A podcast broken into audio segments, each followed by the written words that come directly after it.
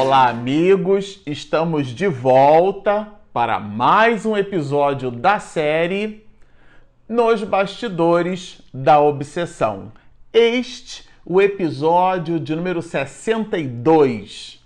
Bom, para você que está nos acompanhando no canal, estamos diante do último episódio desta série maravilhosa. Trata-se, como dissemos, do episódio de número 62.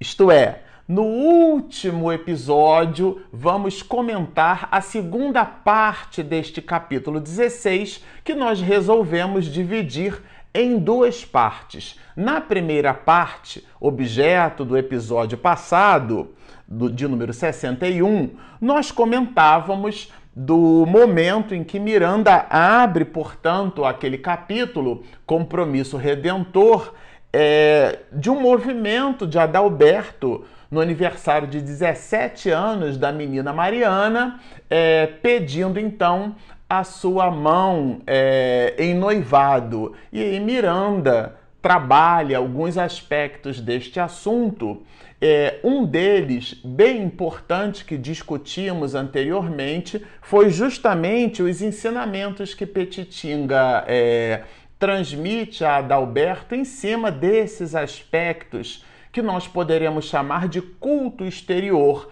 Ele, Adalberto, o noivo, pergunta para Petitinga se existiria algum problema em prover uma espécie de cerimônia de noivado, se o Espiritismo teria alguma questão, se, se ele, Petitinga, poderia comentar algo a este respeito. E nós destacamos tanto as observações de Petitinga como é, questões do Livro dos Espíritos que trabalham a confluência do pensamento de Petitinga neste mistério. E nós, é, vamos dizer assim, encerramos o episódio quando é, o plano espiritual superior vai se servir do instante do desdobramento parcial pelo sono de todos aqueles personagens que fizeram parte da história e lá na União Espírita Baiana, mas agora em desdobramento durante o sono, eles terem organizado simplesmente pelo espírito Glaucus aquele espírito que você se lembra entre os capítulos 4 e o capítulo 5 vai oferecer para nós uma verdadeira aula sobre as questões da hipnose trazendo inclusive à baila o próprio comportamento de Teofrastos, pois é este benfeitor espiritual, junto com Saturnino, ele mais especificamente quem organiza essas atividades agora na erraticidade. E Miranda destaca assim: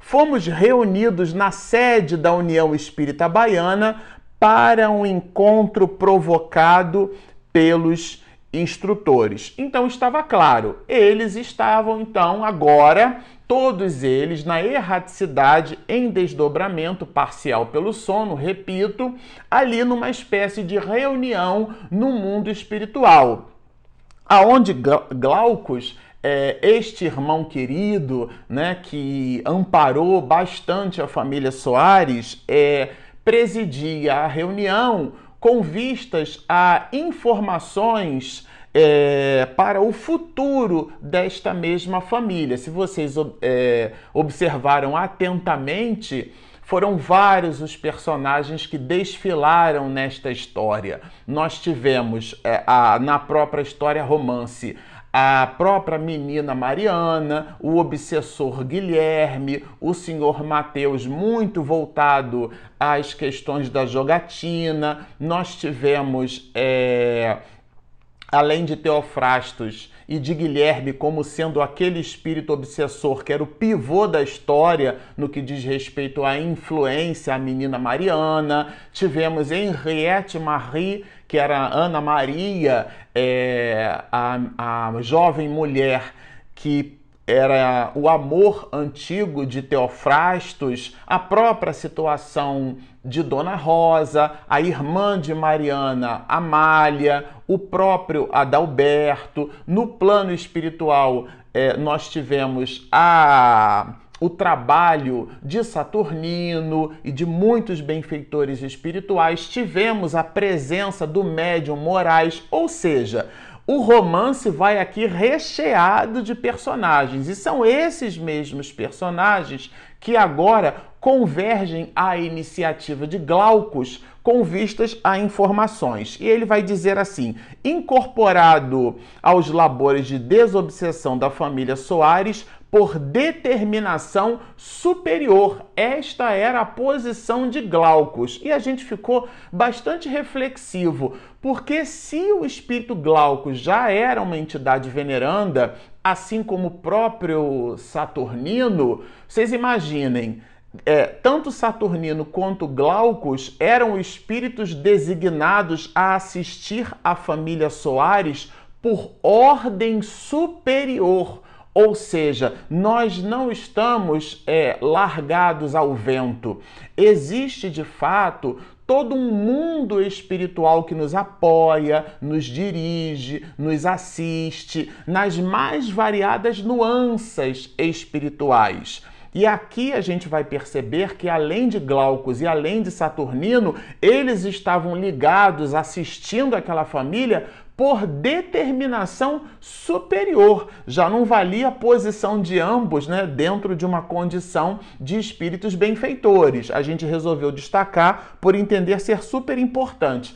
Portanto, aqui agora Glaucus estabelecia uma espécie de roteiro para todos esses personagens que gravitaram ali é, em torno das suas querelas, das suas idiosincrasias e como dissolveram parte das suas encrencas espirituais, vamos dizer assim, ele apresentaria então este roteiro para o futuro, o compromisso que esses espíritos passaram a assumir uma vez que se permitiram estarem cônscios da própria responsabilidade.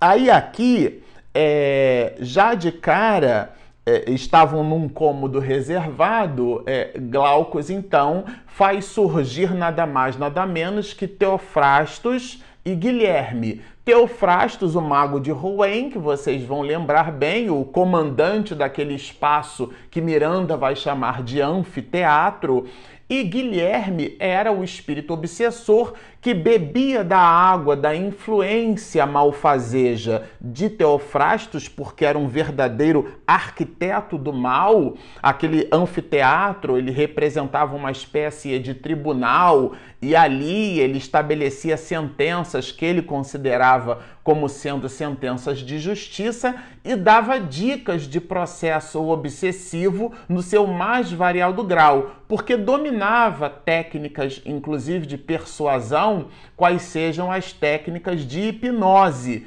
Inclusive, observamos lá entre os capítulos 4, capítulo 5, lá no início do, do livro, né, do comentário nosso, que ele chegou, Teofrastos, a modificar a realidade perispiritual de uma mulher, transformando-a num lobo, né, porque induziu-a é, psiquicamente, já que aquele espírito apresentava questões para com a sua própria consciência. Ele se utiliza dessa brecha e Glaucus dá-nos uma verdadeira aula sobre os processos de hipnose e a sua gravidade e importância no exame dos processos de obsessão. Então tratava-se de um espírito realmente com características muito tenazes. E quando ele chega na sala, gera uma certa comoção. Adalberto, inclusive, toca na mão de Mariana, segura na mão da noiva, Guilherme aparece, eles ficam assim muito apreensivos, ficam muito expectantes. Ao ponto de destacarmos as seguintes observações de Miranda na literatura.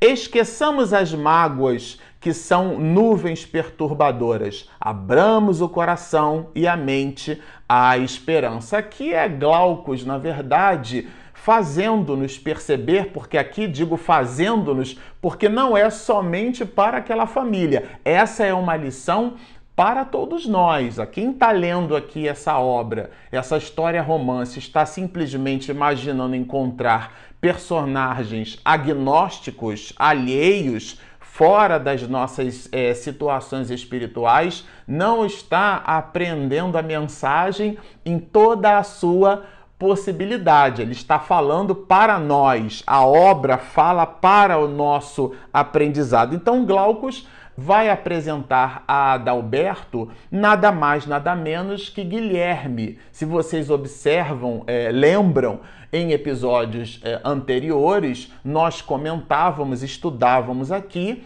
que o plano espiritual superior organizava o mergulho de Guilherme é, num corpo de carne, tendo por é, mãe Mariana e tendo por pai, então, agora é, Adalberto. Naquela oportunidade, com 17 anos, a própria menina Mariana, já fazendo parte daquele planejamento, porque o, o espírito Guilherme, que era o obsessor de Mariana, possuía encrencas com Mariana no passado. Ele, ele havia sido um, um, uma espécie de ele se comprometeu muito com ela no passado. Foi transformou aquele amor, polarizou aquele amor, virou então e foi uma espécie de obsessor tenaz e tudo isso estava sendo dissolvido com uma nova oportunidade e Adalberto ele então seria o pai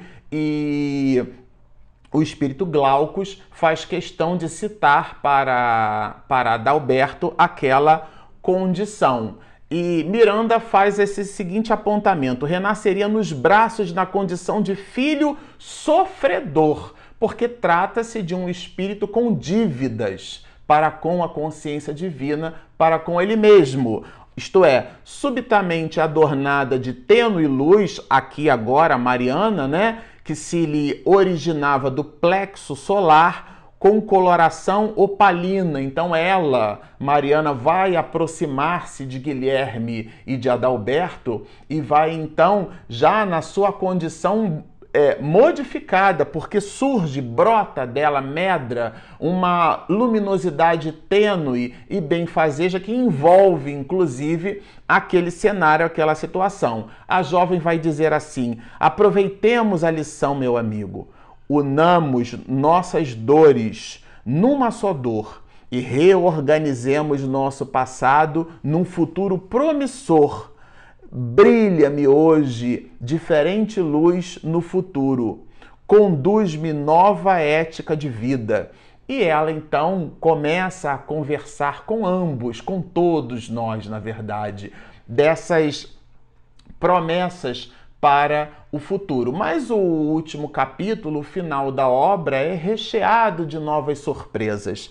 E aqui a gente vai encontrar agora o momento de, de Teofrastos, que na verdade é, culminava com as observações da própria Dona Rosa. Dona Rosa vai dizer assim, né? Serás, meu filho, a alegria de nossa velhice, como foste a preocupação nos nossos dias já passados. É de verdade aqui uma alegria, né? uma beleza. Mas, como nós dissemos, é, como eram vários os personagens, vários os cenários e várias as situações, chegava a vez de Teofrastos, ele que estava assim bastante genuflexo, algo entristecido, porque depois de abandonar é, o anfiteatro e seguir por uma nova proposta dentro daquela movimentação muito perspicaz, quão igualmente caridosa de Saturnino e de Glaucus, porque faz Teofrastos rever o amor de sua vida, Ana Maria, naquele personagem Henriette Marie, ele então rende-se. Joana de Ângeles vai nos dizer que nada resiste à força incoercível do amor. E é esse movimento do amor de muitos séculos atrás que volta à baila e transforma o mago de Rouen naquele personagem que amava, que desejava bem. E é deste sentimento puro e nobre que Glaucus é, busca resgatar o espírito de volta daquela situação tenebrosa, ele arrepende-se, passa a conviver na erraticidade, mas na União Espírita Baiana, acompanha os trabalhos daquela instituição, observa os testemunhos dos espíritas naquela instituição, rende-se e tem todo um planejamento futuro de vida agora é, desenhada é, desenhado este planejamento de vida. E ele, então, Glaucus, apresentando Teofrastos, vai nos dizer assim pela pena é, de Miranda: Devolvo-te o amor não fruído. Teloás no seio materno e nos braços da ternura. Está ele, Glaucus, falando para Ana Maria. Amamentá-lo-ás e lhe fornecerás a forma orgânica. Ele, porém, terá incontáveis limitações de muita natureza, exigindo-te sacrifícios e vigílias. Assim como é o caso de Guilherme, aqui a literatura não aprofunda em quais condições é, é, Teofrastos renasceria, assim como também não, não comenta quais seriam as dificuldades é, de Guilherme. Nem Guilherme nem Teofrastos são, é, são ditos aqui, né, são reveladas as situações deles no futuro. Mas a obra continua aqui, cheia de muitas possibilidades e reflexões, né? Ele vai se mostrar com uma consciência, vamos dizer assim, culposa, Teofrastos, né? E vai nos dizer assim: Eu sou infeliz já que tu não caístes tanto, não te comprometeste tanto quanto eu. Está falando Teofrastos para Henriette. É, sou agora muito fraco, vencido por mim mesmo. Roga-lhe tu, e lhe serás, que lhe serás mãe, coração de mãe, né? E a mãe é sempre abençoada, porque ele faz um diálogo com Henriette, eles falam do amor, ele voltaria a ter a convivência do amor de sua vida, mas agora na condição de filho. E ele vai dizer que pouco pode, ele estava realmente arrependido, é o, o, o remorso é, com vistas à modificação que passa pelo quintal do arrependimento. É esta condição aqui, bem registrada por Miranda em relação a este personagem, em relação é, a Teofrastos. Mas, se vocês se recordam, possui um terceiro personagem, né? Jean, é o Jean Villemain que é um homem que, na verdade, foi quem conduziu Teofrastos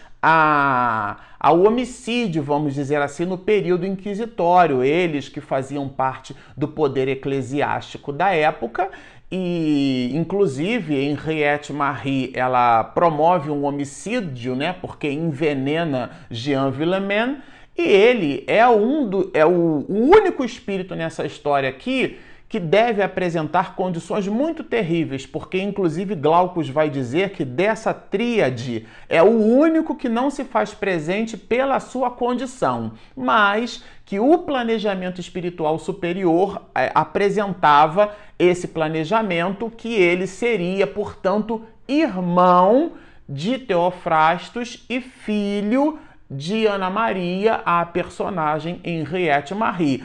É, ele titubeia um pouco e ela faz com que ele se convença de que aquilo era realmente é, uma necessidade, ao ponto de Miranda escrever assim: Sim, Jean Villemain, recordas? comprometi-me a ajudá-lo, ela dizendo para Teofrastos, né? Teofrastos, ajudá-lo também e assim nossa felicidade não terá manchas. E e aqui a gente observa que altamente inspirada por Glaucus, ela, Henriette, dialogando com Teofrastos, vai produzir assim sentenças belíssimas de reflexão que medram da alma, de sua própria alma, mas potencializadas pelo influxo benfazejo de, de Glaucus, ao ponto de Miranda produzir as seguintes anotações quando eu buscava Deus fora de mim,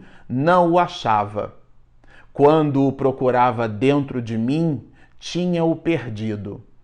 resolvi amar e ajudar o meu próximo e deparei-me comigo, com Deus e com meu irmão. Era de verdade uma delícia, era uma maravilha. Era ela, Henriette Marie, realmente disposta a ter, ainda que numa vida de sofrimentos, uma vida de soerguimento e de modificação espiritual. Sim, porque o próprio Glaucus vai dizer assim: olha, não serão incursões românticas ao jardim das delícias ou ao oásis do repouso. Serão tarefas e responsabilidades que assumimos perante nós mesmos. E aí o espírito Glaucus, dentro daquela, daquele enlevo emocional, vai convidar a todos a uma oração, que é a oração que culmina com o desfecho de todo este processo, de toda esta história. Ele, Glaucus, é uma entidade veneranda, ele então, Miranda vai nos dizer aqui, ele se concentra e, e irradiando a partir do, do cérebro é, uma luminosidade transfigura-o. E ele, agora completamente envolvido numa luz é, sublime, ele então roga ao alto em oração, dizendo-nos numa prece muito singela, mais ou menos assim: Senhor Jesus, amigo excelente, Chegamos cansados dos caminhos percorridos, trazendo poeira transformada em lama nos pés da alma, sedentos e feridos, de mãos vazias e dilaceradas. Tombada à nossa frente, não se levanta para olhar o amanhã. Os ombros arriados não suportam o fardo das próprias dissipações. Socorre-nos, Celeste Socorre-nos, celeste benfeitor. Não é a primeira vez que te esquecemos, envolvendo-nos no crime. Não é a primeira tentativa que fazemos com insucesso. Não é a primeira oportunidade que perdemos, acoimados pela loucura do eu. Apieda-te ainda mais de nós. Fitamos o céu e nossos olhos não veem as estrelas. Olhamos o dia e o sol nos enseguece. Seguimos a rota e tropeçamos sem a visão do solo. Pensamos em ti e brilha em nosso espírito a tua luz. Ampara-nos, construtor da vida. Amanhece o dia do nosso ensejo e logo mais mergulharemos no caudaloso rio da reencarnação. Reencontraremos as dívidas chamando por nós e as dores reclamando-nos. Defrontaremos o ódio ultrajando nossas aquisições de amor e o sofrimento dificultando nosso avanço. Dá-nos a tua mão protetora Somos o que fomos. Ajuda-nos a ser o que devemos. A ti entregamos nossas vidas. Salva-nos, Jesus, através do trabalho redentor. Com esta belíssima prece, o Espírito Glaucus despede-se.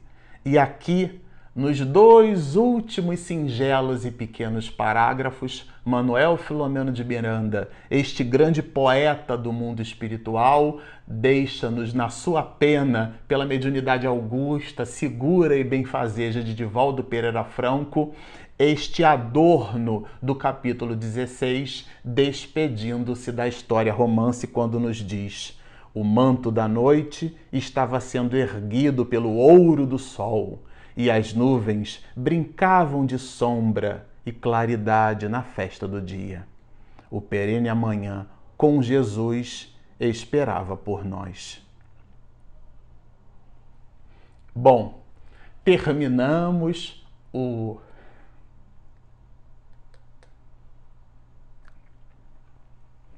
Bom, terminamos esta obra magnífica nos bastidores da obsessão. Mas nós queríamos fazer um convite a você. Se você acompanhou e gostou toda esta produção literária de Manuel Filomeno de Miranda, estamos nos organizando para no dia 7 de janeiro de 2020 iniciarmos o novo episódio de uma nova série. Trata-se da obra Tramas do Destino igualmente de Manuel Filomeno de Miranda, portanto, fica o convite a partir do dia 7 de janeiro de 2020 iniciaremos uma nova trajetória. Se você está nos acompanhando, permaneça conosco. Se você ainda não se inscreveu, não perca tempo. Inscreva-se no nosso canal. Temos também um aplicativo gratuito disponível na Google Play e na Apple Store. Então, baixem o nosso app, inscrevam-se no nosso canal, sigam-nos e muita paz.